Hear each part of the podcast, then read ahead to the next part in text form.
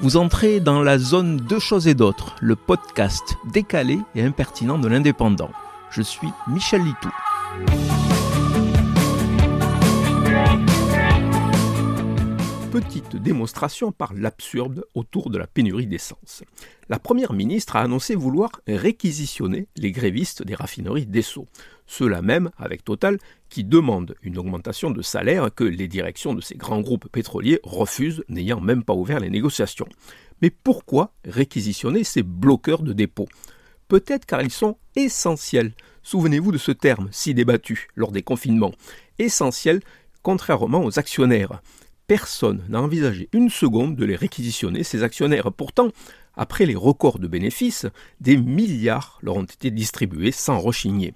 Le problème, c'est que ces actionnaires se révèlent aujourd'hui tout à fait inutiles face à la situation de crise. Par contre, ce serait double peine pour les grévistes réquisitionnés. Non seulement ils ne touchent pas un centime de plus à la fin du mois, malgré l'inflation, mais en plus ils se retrouvent obligés de travailler et de casser leur mouvement social.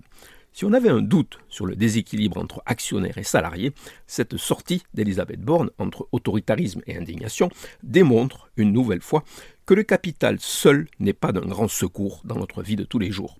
Ce sont pourtant ceux qui ont les comptes en banque les plus garnis qui vont récupérer l'argent et eux ne revendiquent rien. Ils se contentent de toucher des dividendes de plus en plus élevés, indexés sur le prix de l'essence, qui tutoient de nouveaux sommets.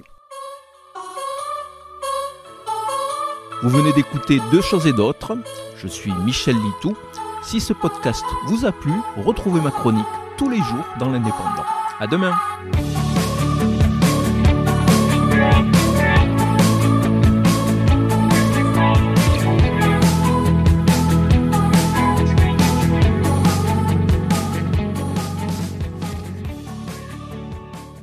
Retrouvez cette émission et toutes nos productions sur Radio Indep et en podcast sur l'indépendant.fr, nos réseaux sociaux et votre plateforme de streaming favorite.